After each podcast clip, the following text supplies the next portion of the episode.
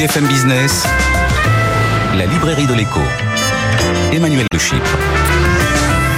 Bienvenue dans la librairie de l'écho, l'émission de BFM Business qui vous offre chaque semaine le meilleur de la littérature économique. Alors évidemment, pas d'émission sur les livres sans auteur.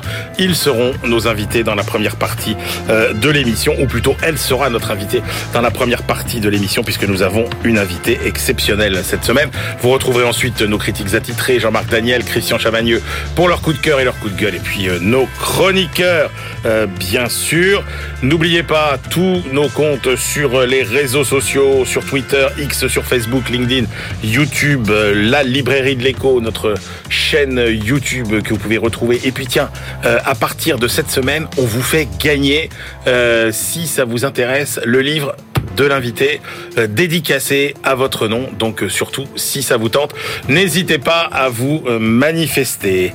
Une invitée exceptionnelle donc aujourd'hui dans la librairie de l'écho, Naomi Oreskes. Bonjour. Bonjour.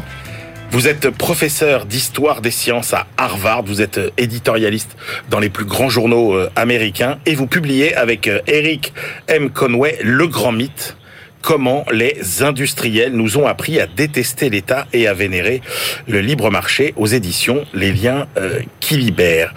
Avant de parler euh, de votre dernier ouvrage, euh, je voudrais qu'on dise un mot euh, d'un livre que vous avez déjà publié tous les deux il y a dix ans. Euh, ça s'appelait Les Marchands de doute, livre qui a eu un écho euh, planétaire. Euh, alors on retrouve un peu les mêmes acteurs hein, qui sont ces grands industriels américains. Votre propos à l'époque, c'était de montrer comment ces grands groupes ont versé dans le relativisme, voire le négationnisme scientifique pour défendre leurs intérêts, qu'il s'agisse du tabac, de la couche d'ozone, etc.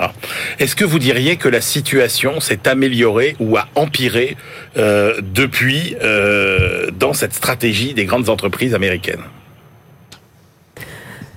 Well, the situation has definitely La worsened since we situation wrote a empiré. Depuis qu'on a écrit Les Marchands du doute. Cette stratégie de désinformation, de propagande ne s'est book, and que particularly accrue depuis qu'on a écrit ce livre précédent. Et en raison des réseaux sociaux, de plus en plus de lieux où il y a de la désinformation. Alors, quelles sont les, les stratégies mises en place par ces entreprises euh, pour finalement discréditer euh, la science? Well, as we wrote in Merchants of Ben, Doubt, comme on l'a écrit dans les the marchands main du strategy is to doute, la principale the stratégie science. est de euh, faire douter de la science. ways. Et c'est fait d'une One of certaine the main ways nombre de façons. Une façon principale, c'est de dire scientific qu'il n'y a pas de, euh, de preuves scientifiques drum up the et impression of a d'essayer de faire monter l'impression d'un débat, d'un grand, small number of grande scientists, discussion en faisant monter un certain nombre de scientifiques qui sont and en désaccord et qui promeuvent leur vision à eux, euh, at corporate, ou même des gens qui ne sont pas du tout des scientifiques, mais qui sont prêts à aller à la télé, à la radio, "Oh, I don't pour dire Ah, mais true," moi je ne pense pas que ça soit vrai, et de donner au public l'impression que les scientifiques sont très incertains, beaucoup plus qu'ils ne le sont. Alors, vous, vous mettez euh, en évidence aussi un piège dans lequel tombent euh, les journalistes, qui est sous couvert de vouloir donner un temps de parole équilibré euh, à tout le monde. En fait, il y a une surreprésentation de la minorité qui veut discréditer le consensus scientifique. Exactly. So a Tout à major fait. way this strategy works is Et cette façon, c'est de like mettre de la pression to sur des journalistes comme vous, time to leur demandant de donner un temps égal aux deux côtés, even though in reality, même si en the réalité, vast majority of scientists la grande majorité des scientifiques sont euh, d'accord because sur un, sujet, mais parce que les journalistes croient à un certain équilibre, cette idée d'équilibre pour to exploiter la situation, faire pression sur les journalistes, de donner du temps à euh, des gens qui ont très très peu de soutien scientifique. Alors, dans une période où justement on manque de boussole pour se repérer euh, où est la vérité, il y a une phrase importante que j'ai retenue dans votre livre, c'est le consensus scientifique est le meilleur indicateur de vérité euh, que nous ayons. Aujourd'hui, donc, dans le grand mythe, euh, Naomi Oreskes. Alors, vous vous intéressez toujours à ces grandes entreprises américaines qui n'ont eu de cesse de réclamer le plus de marché possible et le moins d'État euh, possible. Euh, qui sont ces entreprises finalement?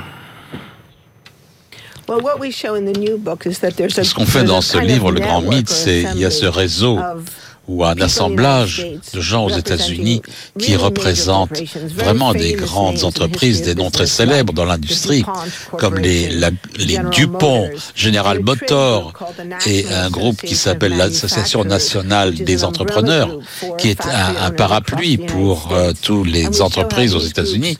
Et on montre comment ces groupes ont commencé à travailler ensemble et aussi avec l'industrie de l'électricité, avec General Electric par exemple, pour promouvoir l'idée que on pourrait faire confiance au marché pour résoudre les problèmes, qu'on n'avait pas besoin de gouvernement pour intervenir sur le marché, pour protéger les employés, les travailleurs, les enfants, euh, l'environnement, et de faire quoi que ce soit d'ailleurs.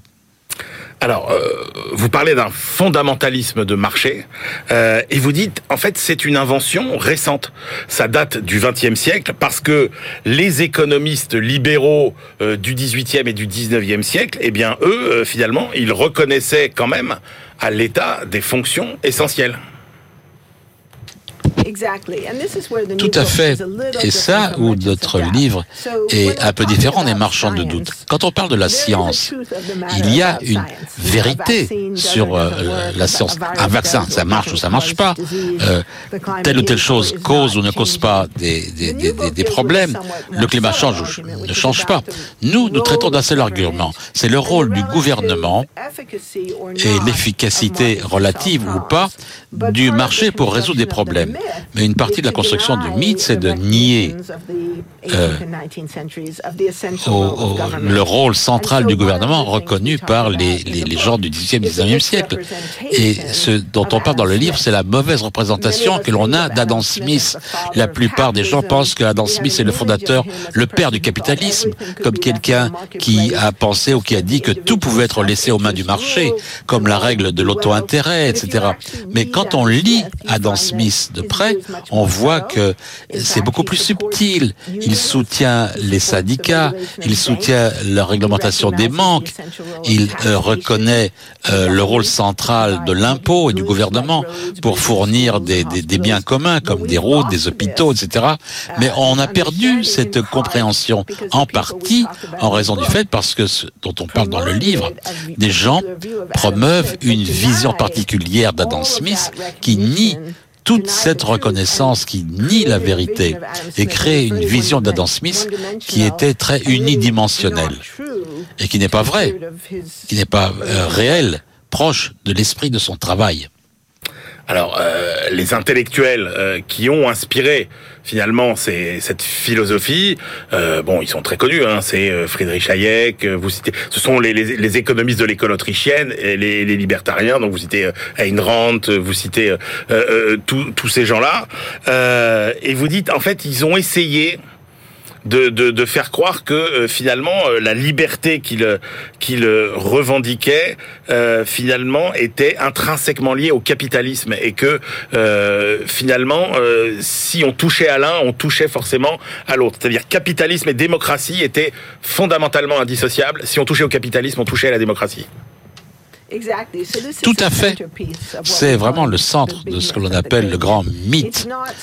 C'est pas simplement un argument en faveur de l'efficacité euh, du capitalisme de marché, mais c'est la relation qu'il y aurait entre capitalisme et démocratie, entre capitalisme et liberté.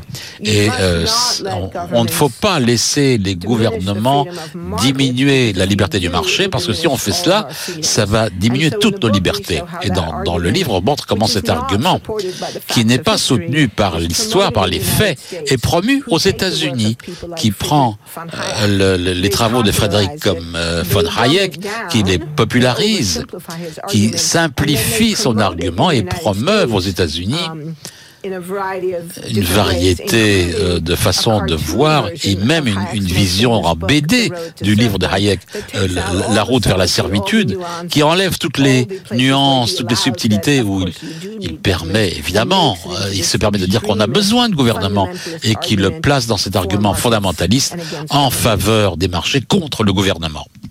Alors, on peut dire que finalement, ces intellectuels, ces entreprises, leur vision relève d'une vision philosophique. Donc il y a la philosophie d'un côté, mais vous dites bien aussi, il y a l'efficacité de l'autre. Et est-ce que ces politiques euh, fonctionnent ou pas? Et alors vous citez quand même le cas très intéressant euh, du marché de l'électricité. Euh, et vous dites finalement, euh, au début de l'électricité, euh, aux États-Unis, parce que l'État n'est pas intervenu, il y a énormément d'Américains dans des euh, coins retirés de l'Amérique qui n'ont pas eu l'électricité, alors qu'en Europe, au moment où les marchés de l'électricité étaient plutôt organisés par les États, eh ben, euh, les Européens dans leur ensemble ont eu beaucoup plus tôt l'électricité. Tout à fait. Et un des points du livre est de dire que les marchés sont compliqués, certains marchés fonctionnent bien, mais beaucoup de marchés ne fonctionnent pas bien et souvent ils ne fonctionnent pas pour des choses dont les gens ont vraiment besoin. Le livre s'ouvre avec un débat sur un épisode du début du XXe siècle au sujet de l'électricité. Aux États-Unis, l'électricité a été développée principalement comme une activité du secteur privé. Et le secteur privé a été très efficace et efficient à amener l'électricité aux Américains dans les grandes villes, New York, Chicago, Saint-Louis. Mais ils n'avaient pas construit et apporté l'électricité dans les villages parce que ça ne pouvait pas faire du profit, parce qu'il y avait trop peu de population pour créer suffisamment de demande. Et donc les ruraux n'avaient pas d'électricité. Et c'était différent en Europe, où c'était développé plus comme une fonction gouvernementale, étatique, où l'électricité a été vue comme un bien public et euh, ce qui s'est produit aux États-Unis, finalement, c'est que les gens ont commencé à pointer du doigt cette différence et de dire, écoutez, on a besoin que le gouvernement apporte l'électricité aux zones rurales parce que le marché ne le fait pas. Et ce que l'électricité, l'industrie a fait en, en, réaction a été des campagnes de désinformation. Et ce qu'on montre dans le livre, c'est que cette campagne de désinformation qu'on a décrite dans les marchands du doute avait eu une histoire encore plus ancienne dans le domaine de l'électricité. L'université, plutôt l'industrie de l'électricité a lancé une grande campagne de désinformation en faveur du laisser-faire économique en influençant euh, les livres, les manuels scolaires, les manuels universitaires, en tentant de changer ce qui était enseigné dans les universités américaines. Et finalement, en mentant sur le coût de l'électricité, en prétendant que l'électricité privée était moins chère que l'électricité publique, ou alors, euh, alors que les preuves exactement le contraire.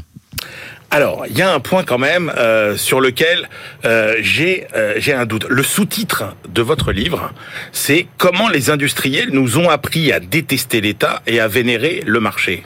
Sauf que euh, quand on lit votre livre, on se dit finalement, il y a cette période des années 20.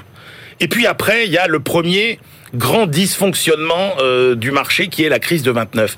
Mais après la crise de 29, jusque dans les années 80, avant d'arriver aux années on assiste qu'à une lente remontée en puissance de, l'État finalement et de l'action publique aux États-Unis.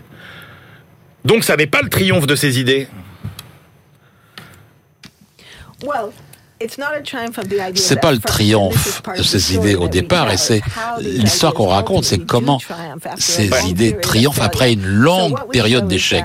Ce qu'on montre, c'est que à travers la première moitié du XXe siècle et jusque bien au milieu du XXe siècle, les directeurs des corporates tentent de promouvoir ces idées et ils ne réussissent pas. Ils ne réussissent pas en partie parce que les preuves de l'échec du marché est tellement évidente. Les jeunes enfants qui travaillent dans les entreprises, euh, des travailleurs de la route tués euh, au travail et la Grande Dépression qui mène au New Deal. Et donc, euh, à travers le XXe siècle, les Américains voient à quel point on a besoin de l'État pour remédier les, les, les, échecs du marché. Et dans la deuxième moitié du XXe siècle, pour protéger l'environnement, ces idées reculent. Elles ne réussissent pas jusqu'aux années 80. Et la, la deuxième partie, il y a, vous savez, il y a troisième partie. La troisième partie du livre explique comment ces idées finalement triomphent alors qu'elles n'ont pas réussi jusqu'à ce point-là. Alors justement, comment vous expliquez euh, finalement cette, cette, parenthèse des années euh, Reagan? Quelle est la, la, la, la logique finalement de l'arrivée au pouvoir de Ronald Reagan, qui est quand même le plus grand euh, représentant euh, de ce de ce courant de, de pensée euh, libertarien quasiment. Quelques points. Il n'y a pas qu'une seule cause pour l'histoire. Donc ce qu'on montre d'abord, c'est que ces dirigeants se sont rendus compte qu'une partie des raisons pour lesquelles ils échouent, c'est que leurs arguments sont vraiment c'est de l'auto-intérêt. Et la communauté des affaires dit Ah, croyez-nous, tout va bien aller. Les Américains n'achètent pas ça. Ils se rendent compte que c'est euh, euh, égoïste. Et les dirigeants se rendent compte qu'ils doivent trouver une façon de donner à ces arguments une crédibilité intellectuelle. Et ils le font en budgétant, en donnant de l'argent à l'Université de Chicago et en créant ce qu'on appelle aujourd'hui l'école de Chicago d'économie. Ils créent un projet à l'Université de Chicago nommé le projet Free Market, marché libre, dont le but unique est de donner de l'argent aux universitaires qui promeuvraient ces idées pour leur donner de la crédibilité. On voit comment ces idées commencent à vraiment euh, prendre leur envol avec Milton Friedman qui devient une voix très entendue. Et ce qu'une des choses que dit Milton Friedman, c'est que le but de l'intellectuel est de développer un jeu euh, d'idées. Donc lorsque le monde sera prêt, les idées sont déjà là pour cela. Et cela se produit dans les années 70, avec la crise économique des années 70, et ce que les économistes appellent la stagflation? Donc il y a eu une période aux États-Unis et en Europe aussi, où l'économie calme, il y a très peu de uh, croissance, le chômage était élevé, l'inflation était aussi en hausse. Et ça ne devait pas se produire. la théorie économique a dit soit vous avez de l'inflation, soit vous avez du chômage, mais pas les deux à la fois. Et donc Friedman et l'école de Chicago se sont ah, introduits dans la brèche et dit ah, nous on a l'explication. L'explication c'est que le marché sont trop régulés. Et euh, Hayek dit non, non, c'est pas ça la réponse. Peut-être dans certains domaines, oui, il y a trop de régulation, ça a pu jouer un rôle. Mais Ronald Reagan récupère cela. et il dit on doit déréguler le marché. Et en plus, pas simplement la question d'un marché particulier comme euh, euh, les transports routiers ou d'autres comme Jimmy Carter avait déjà traité, mais il faut vraiment couper les impôts réduire les impôts. Et Reagan dit quelque chose de très malin. Il utilise le mot régulation pour s'adresser à deux choses différentes. Un, c'est la régulation des marchés. Par exemple, la régulation de l'aviation, contrôler les prix, par exemple, les prix des billets aériens. On peut en débattre, est-ce que c'était bon ou mauvais, mais il l'utilise aussi pour parler de la protection de l'environnement et de la sécurité euh, dans les lieux de travail. Il tente de défaire toutes les régulations environnementales et bien entendu, c'est ce qui lie ce livre à notre premier livre sur le changement climatique. Mais quand même, euh, Naomi euh, Oreskes, dans le dans le succès des, des, de Ronald Reagan, cette cette mise en avant de, de, de, la liberté et de la responsabilité comme valeur cardinale, est-ce que c'est pas aussi tout simplement euh, les valeurs du rêve américain? D'une certaine mesure, oui. Une des raisons, c'est que ça fonctionne, c'est que ça joue quelque chose, ça, ça, ça repose sur l'individualisme qui est une des valeurs capitales, cardinales des valeurs américaines. C'est pas le gouvernement qui doit décider pour nous, c'est nous qui décidons. C'est où on travaille, est-ce qu'on fait ou est-ce qu'on fait pas, est-ce qu'on rejoint ou on rejoint pas un syndicat, est-ce qu'on doit conduire ou pas une grosse voiture, etc. Et ces arguments ont du sens. La plupart des arguments des Américains sont d'accord avec ça, que dans la mesure du possible, on ne devrait pas avoir quelqu'un qui décide pour nous. Mais ça va trop loin.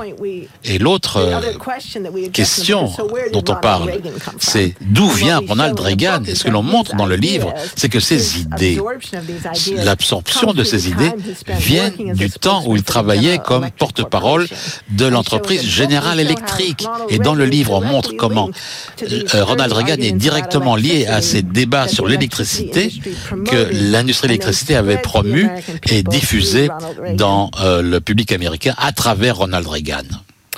Euh, comment vous, vous, qualifieriez euh, le fonctionnement de l'économie américaine aujourd'hui?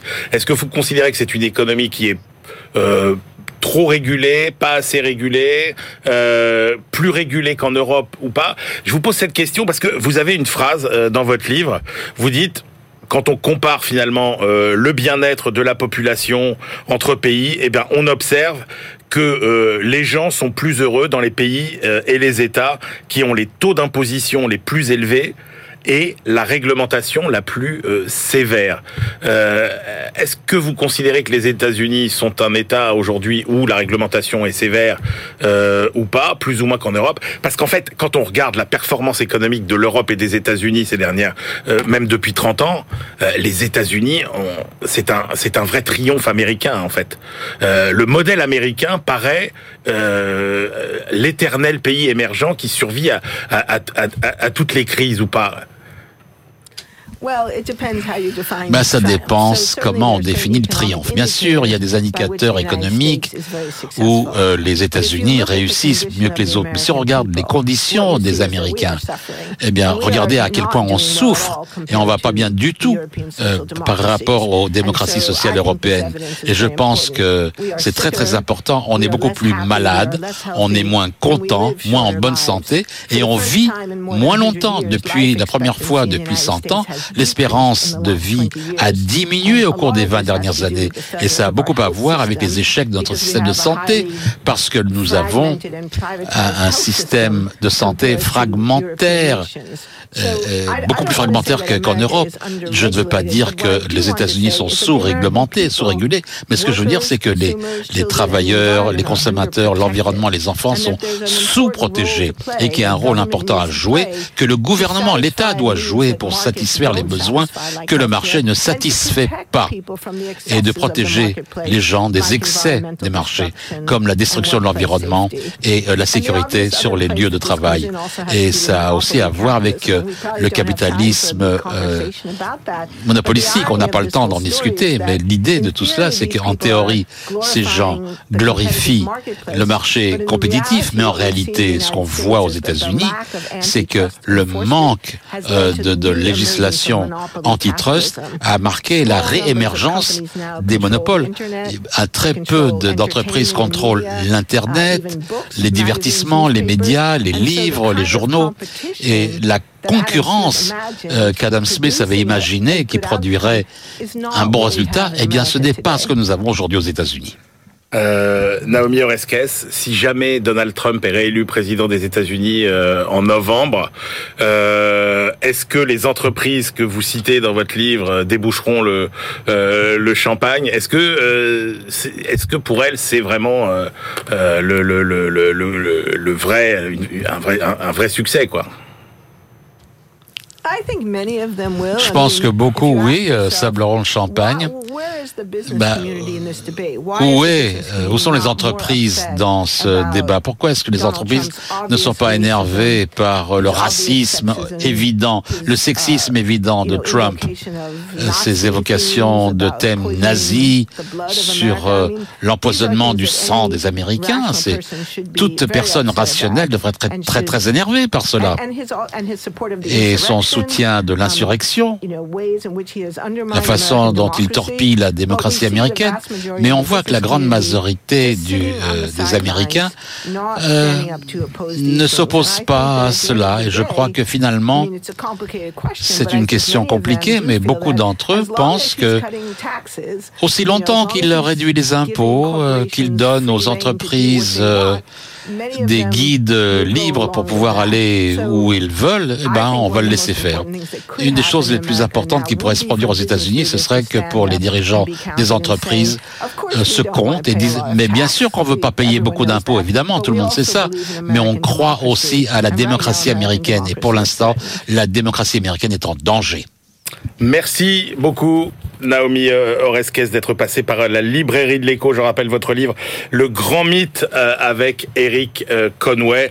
Et puis merci à Michel Zlotowski pour sa traduction limpide comme d'habitude, j'ai envie de dire. Voilà, c'est la fin de cette première partie de la librairie de l'écho.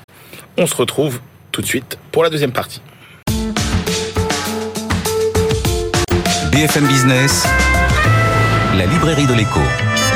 Emmanuel Le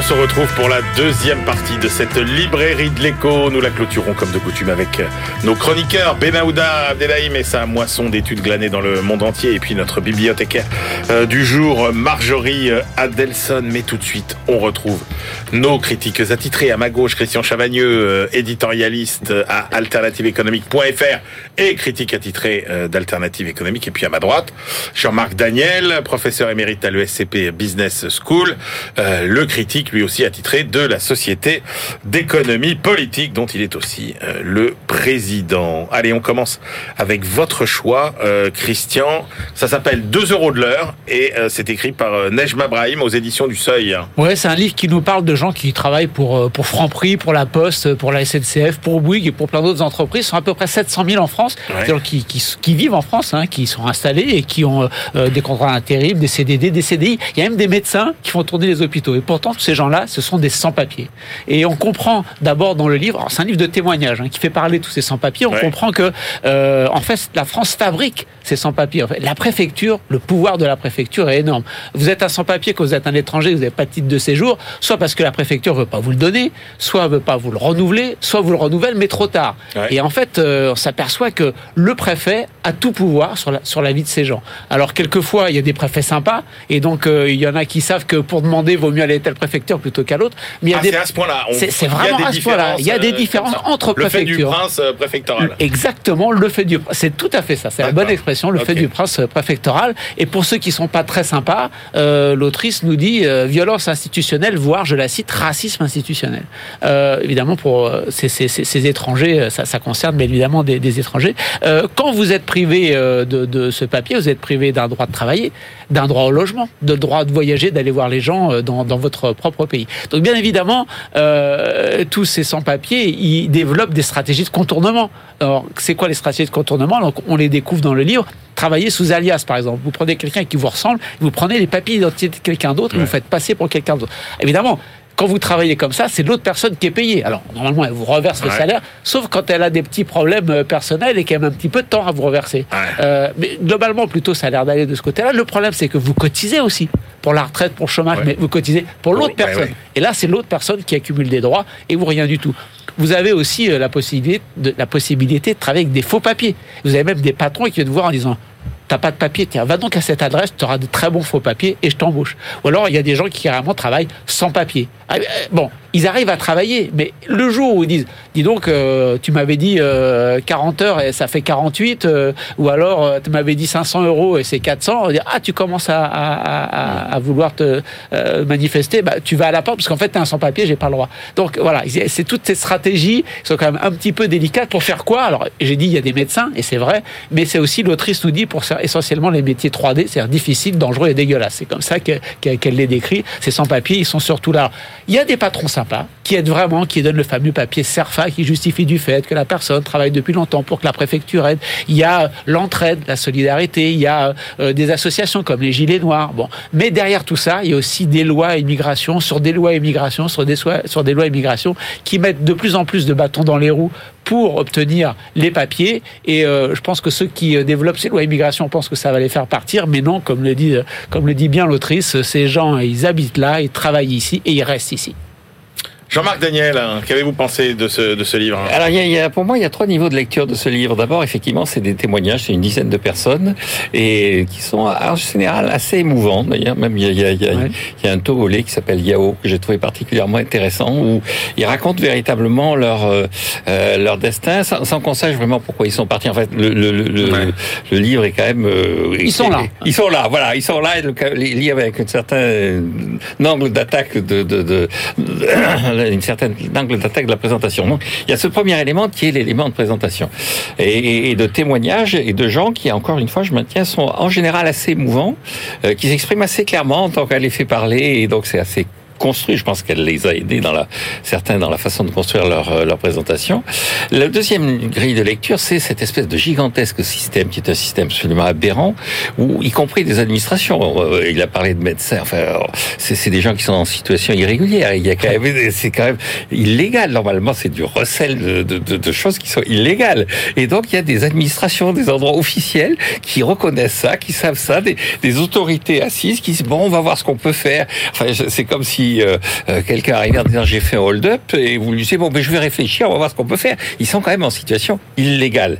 Et donc donc il y a une espèce de présentation d'un système de travail au noir qui est devenu ubuesque et qu'elle dénonce assez bien et de toute façon je trouve assez cohérente. Et puis alors il y a cet aspect militant donc avec des expressions euh, outrées, c'est-à-dire euh, nouvel esclavage, tout ça. Enfin une, une espèce de violence et de virulence de la présentation des choses où on ne contextualise pas la situation, c'est-à-dire on n'explique pas pourquoi ils sont là, on n'explique pas pourquoi ils sont venus, on n'explique pas quelles sont les attentes, on n'explique pas vraiment euh, pourquoi donc il y a, y a, des OQTF, pourquoi ils ont euh, ils ont reçu cette obligation de le territoire français. Bon, il y, a, il y a tout un acte militant qui, à mon avis, nuit. Il y a un travail qui est un travail, effectivement, un travail de journaliste de bonne qualité, sachant qu'elle le dit au tout début, dans le tout premier chapitre, elle dit qu'il y a effectivement probablement entre 600 000 et 700 000 personnes qui sont dans cette situation. Elle revient là-dessus après dans le livre, elle explique comment on arrive à 600 000, 700 000 personnes, mais elle dit, en fait, ces, ces chiffres ne sont, ne s'appuient que sur des, des approximations. Tout ça, c'est un gigantesque système au noir. Et moi, ce que j'en ai retiré comme impression, c'est d'abord la, la, la, qualité de son travail journalistique, même si je trouve qu'il est quand même assez orienté vers un point de vue, mais enfin, les journalistes à Mediapart, donc on, sait sur qui on tombe. Elle, elle avance pas masquée, elle dit exactement quelles sont ses opinions. Et surtout, comment est-ce qu'on peut arriver à une sorte d'aberration aussi forte dans la construction de ce système? 2 euros de l'heure, Christian, ça correspond à quoi? Ça correspond au, salaire que certains ah de ces sans-papiers sont, sont, payés. C'est le salaire moyen dont elle estime effectivement qu'ils le, le, perçoivent, sachant que ça va effectivement, encore une fois, dans les hôpitaux, c'est à peu près correct, mais il y, a des gens dans le BTP, enfin, il y, a des vrais criminels. On est bien hein. d'accord que c'est cette population-là dont on parle euh, quand on parle de régulariser euh, euh, les sans-papiers qui travaillent. C'est ceux, qui étaient au cœur du débat, mmh. finalement, sur la loi immigration. Exactement. Mmh. On passe à votre choix, Jean-Marc Daniel. 40 idées reçues sur le transport par André Brotto aux éditions Erol. Donc André Brotto, c'est un ingénieur, un ingénieur des ponts et qui a travaillé pour une grande entreprise de BTP qui se consacre à construire des routes. Qui s'appelle Vinci. Vinci. Et donc qui euh, dit euh, que évidemment il a une certaine vision lui aussi, il a une façon d'aborder les choses. donc c'est pas parce qu'il est à Mediapart, mais c'est parce qu'il était investi. Donc on peut considérer qu'il a une vision un peu orientée, pour ne pas dire biaisée des choses. Mais son propos, c'est de dire qu'en fait, effectivement, il y a une sorte de vision très positive du chemin de fer et très négative de la euh, de la de la route. Et, et, il est là pour rétablir un certain équilibre. voilà, pour essayer d'établir un certain équilibre. Alors, il, voilà, exactement, vous avez compris.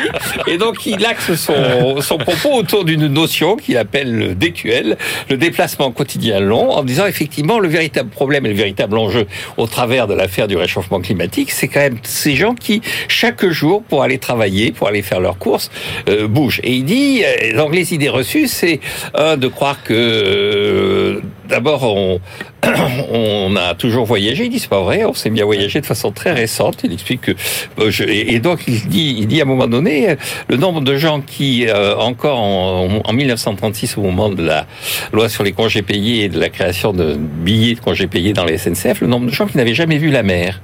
Il dit, vous prenez un Parisien ou un Lyonnais en 1936, la plupart d'entre eux n'ont pas vu la mer. Et donc, les gens voyageaient beaucoup moins. Donc là, on a pris l'habitude de voyager. Donc, on peut se poser la question de savoir effectivement la pertinence de tous ces voyages.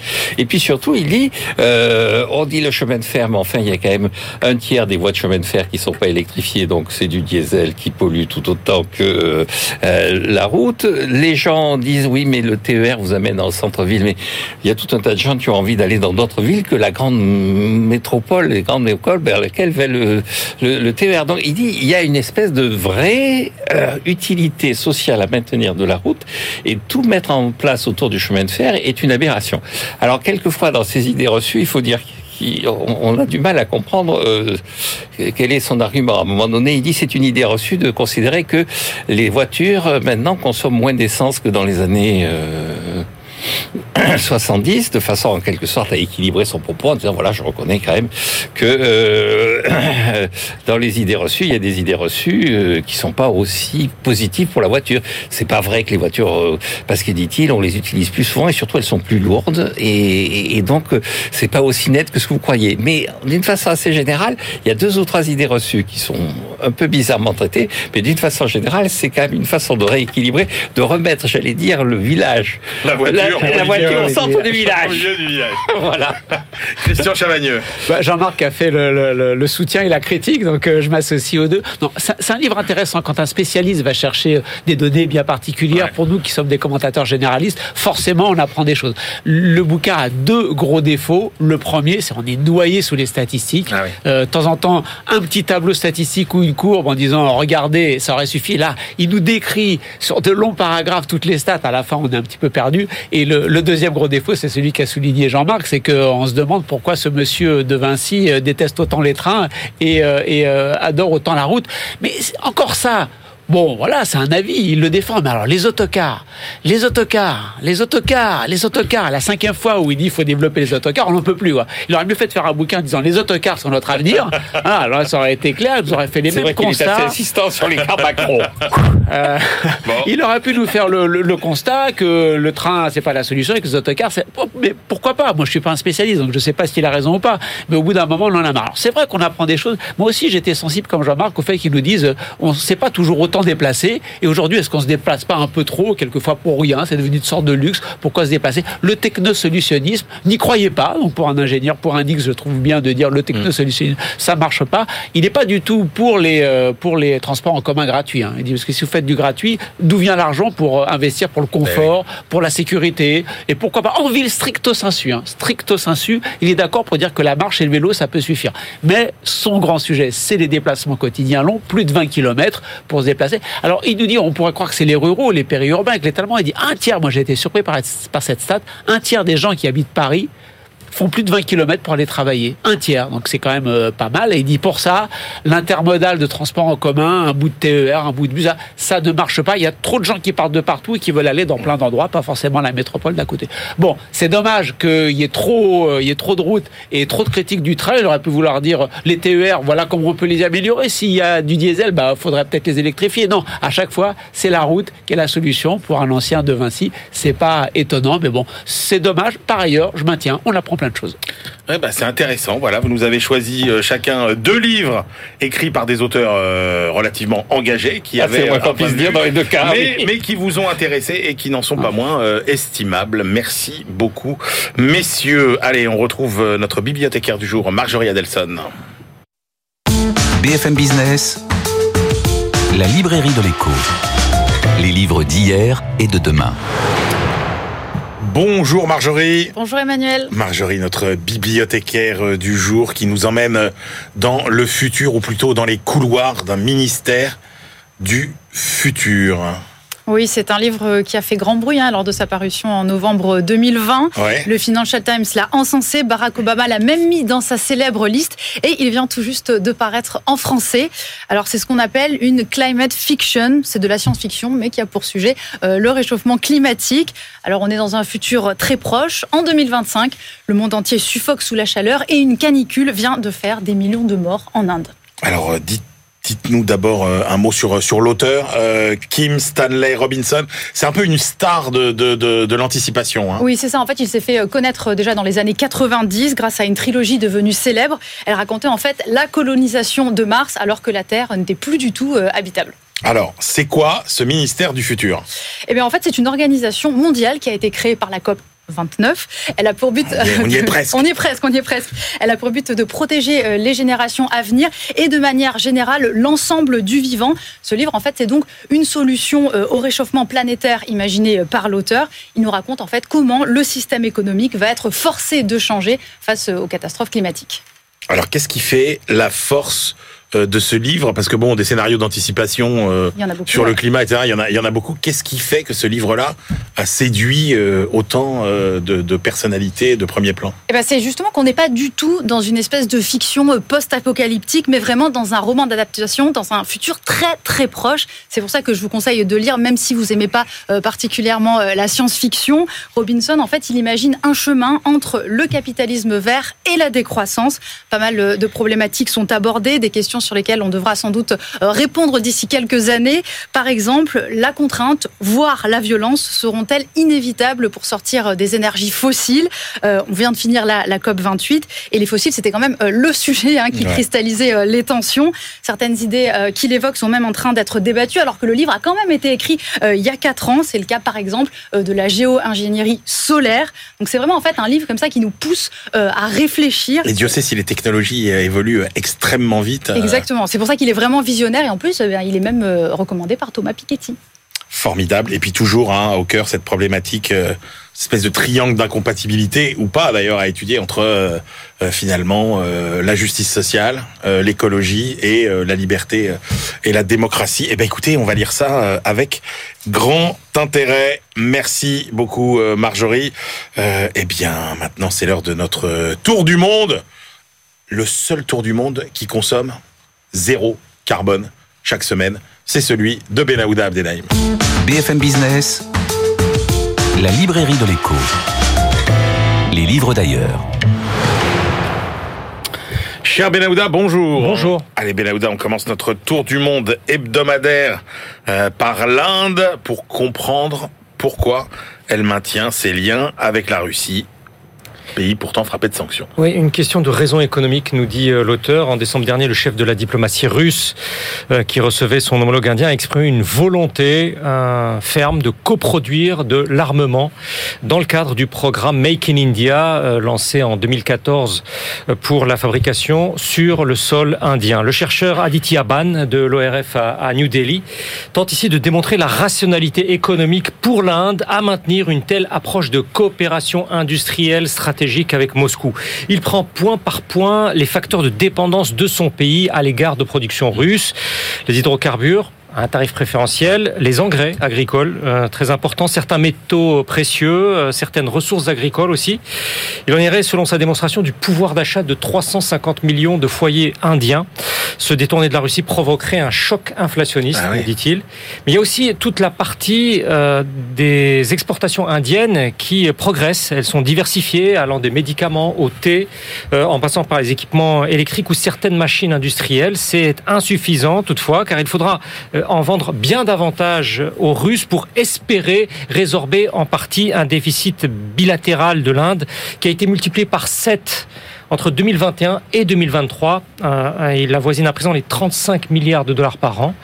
Euh, l'auteur considère que puisque la Russie a démontré euh, toute sa capacité de résistance sur la scène mondiale, New Delhi doit bel et bien axer ses liens avec Moscou sur la promotion d'un ordre mondial multipolaire. Les Indiens auraient d'autant moins à craindre cela, d'après Aditya Ban, que leur pays a réalisé lui-même ses avancées les plus significatives, je cite, vers la réalisation de son véritable potentiel, tant économique que stratégique. Les agriculteurs sont en colère dans toute l'Europe, Benahouda, et notamment en Bulgarie. Nous sommes des bergers, pas des moutons. Voilà leur slogan. Oui, euh, comme d'autres en Europe centrale et orientale, ces agriculteurs de, Bulgarie jugent qu'ils ne peuvent plus lutter euh, avec la, production ukrainienne euh, qui se retrouve dans leur pays. la semaine dernière, le président de l'association bulgare des producteurs de céréales a parlé d'une situation désastreuse. Le ministre de l'Agriculture a évoqué des souffrances considérables. Et dans ce document, c'est un chercheur néo-zélandais qui rapporte ce slogan en employé dès une manifestation paysanne bulgare en 2013. Euh, effectivement, nous sommes, nous sommes des bergers, pas des moutons. Thomas O'Brien replace toute cette situation de crise aiguë actuelle dans une perspective historique. Il raconte et analyse comment, après la dissolution du, bloc soviétique, la privatisation des terres hum, et le dépeuplement des campagnes ont remodelé euh, les communautés rurales tout en provoquant une marginalisation accrue, en parallèle d'une modernisation de l'appareil productif agricole bulgare avec l'adhésion à l'Union européenne en 2007. Il proteste à intervalles réguliers depuis euh, le début du siècle et euh, selon l'auteur, si les intérêts matériels constituent bel et bien la principale force de mobilisation, il s'appuie aussi sur un sentiment d'identité collective qui serait malmené. Aujourd'hui, c'est la concurrence qui provient d'Ukraine, mais avant cela, ça peut être des revendications euh, quant aux subventions de la politique agricole agricole commune, avec pour réclamation récurrente l'égalité de traitement avec les producteurs d'Europe de l'Ouest, par exemple lorsqu'il agi de plantation de tabac ou bien de certaines cultures de légumes. Et invariablement, quelle que soit la majorité en place à Sofia, il y a eu cette conviction paysanne bulgare que l'État ne jouait pas à plein son rôle de garant, de protecteur. Ce qui arrive en ce moment risque d'amplifier ce sentiment dans la communauté rurale bulgare. Et on termine avec les Pays-Bas, Benahouda, où la pénurie de médicaments Oui, le phénomène semble dépasser tout le monde euh, en Europe. Un économiste spécialiste du secteur pharmaceutique dans une banque euh, néerlandaise s'est penché sur la question dans son pays, sur les moyens éventuels de remédier à cette pénurie euh, chronique. Ce manque a augmenté de 51% en 2023 et Diedrich Stadik l'avait pronostiqué assez tôt, en fait, dans un précédent travail de recherche. Nos craintes se sont hélas confirmées, écrit-il. C'est un ancien universitaire passé maintenant dans une banque.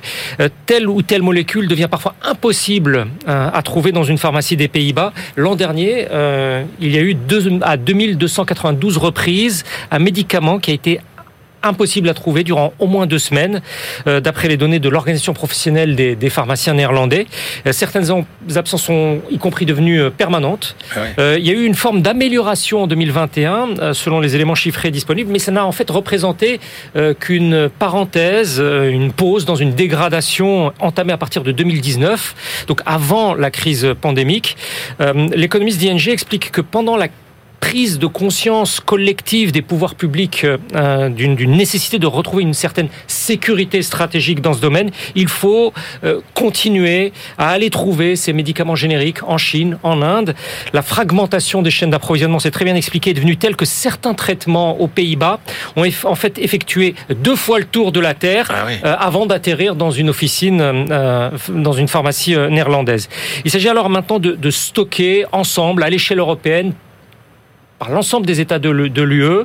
Euh, deuxième option euh, euh, qu'il faut envisager, nous dit l'auteur, relocaliser la production, mais étant donné les coûts du travail de l'Europe, selon l'auteur, ça aura un effet inflationniste certain, d'autant qu'il faut former des compétences qui n'existent plus, bâtir des usines qui n'existent pas. cinq possibilités, toutefois, les plus indiquées sont identifiées en Europe pour cette possible grande relocalisation. Il y a l'Allemagne, mmh. l'Autriche, la France, l'Italie et la Suisse. Alors, dans un premier temps, il y aurait des alternatives plus modestes, euh, selon sa formule, une diversification des approvisionnements en générique et rapprocher les centres de production autour de l'Europe, géographiquement et, politiquement, dans des pays disposés à coopérer dans ce domaine éminemment euh, stratégique.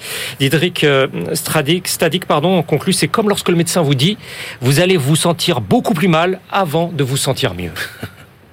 Merci beaucoup euh, Benahouda pour euh, ce tour du monde. Eh bien, c'est l'heure de nos ultimes choix. BFM Business, la librairie de l'écho. Les livres de la dernière minute.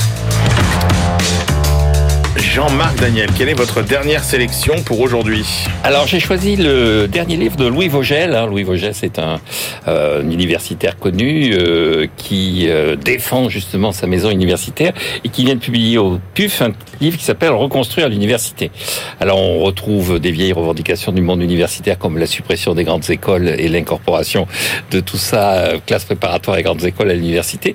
Mais il y a aussi quand même une analyse sur l'inquiétude qu'il exprime vis-à-vis de la baisse de niveau, la baisse de classement dans les classements internationaux et comment une reprise en main d'université, alors davantage d'exigence, davantage de confiance euh, dans les professeurs, davantage de décentralisation, c'est assez pratique et c'est assez convaincant. Christian Chavagneux, votre dernière Dernier numéro de la revue d'économie politique, parce que dedans, il y a un papier assez original de Ramon Tortarada, qu'on connaît bien aussi en France, un spécialiste un peu de l'histoire des idées économiques, et il a relu la revue d'économie politique entre 1914 et 1918. Et s'est focalisé sur tous les papiers qui se préoccupaient de la guerre pour savoir que disent les économistes en plein conflit ah sur, sur la dimension économique du conflit. Et donc, bon, les sujets traités sont pas forcément originaux. Comment on fait pour produire, par exemple, quand euh, les gens sont partis à la guerre et qu'il faut produire? Et les réponses sont, euh, euh, il faut produire produire moins, il faut, il faut réduire le temps de travail, intéressant, parce que la productivité viendra avec de la justice sociale avec laquelle on a traité les ouvriers. Donc il faut plus les payer, il faut leur faire participer euh, aux bénéfices. Voilà des idées un peu originales. Comment on finance la guerre? Bah, Évidemment, la guerre, on l'a financée surtout par la dette. Des propositions complètement iconoclastes aujourd'hui, enfin, qui paraissent bizarres, sur euh, il faudrait des world bonds. Alors il a que tous les alliés se mettent ensemble et émettent une dette mondiale qu'on en répartit comme ça. Évidemment, pour les rembourser, dit, je crois que je sais plus c'est Charles Gide ou Charles Rist, il faudrait qu'on regarde les politiques budgétaires les uns des autres parce qu'il ne faut pas qu'il y en a qui fassent des bêtises sur le plan budgétaire. Bon, ils n'auraient pas été euh, décontenancés par les débats qu'on a au niveau européen. L'Allemagne doit payer, oui, mais tout de suite, bien avant Keynes, bien avant Keynes. Attention, il faudra pas trop la faire payer. Il faut pas abattre cette économie. Plein d'idées originales, j'en ai cité euh, deux, trois comme ça, dans ce papier d'analyse des économistes sur la guerre en plein 14-18. Eh ben formidable. Eh ben écoutez, moi j'ai passé un bon moment de mon côté avec un thriller. Tiens, euh, c'est pas euh, c'est pas banal. Ça s'appelle Wall Street en feu. C'est écrit par euh, Thomas Veillet, qui est un chroniqueur financier suisse. Et alors, ça m'a interpellé, Christian. J'ai pensé à vous puisqu'il nous dit quand James Bond rencontre le loup de Wall Street. Voilà, vous qui êtes fan de James Bond. Donc c'est l'histoire d'un ancien soldat qui a combattu en Afghanistan et qui se reconvertit brillamment en trader jusqu'à un énorme coup qui va évidemment faire basculer euh, sa vie. Donc il y a du trading, il y a de l'espionnage, il y a du grand banditisme, il y a des marchés euh, financiers. Franchement, euh, vous passerez un très bon moment avec ce Wall Street en feu. Voilà, c'est la fin de cette librairie de l'écho. On se retrouve la semaine prochaine et d'ici là, bonne lecture.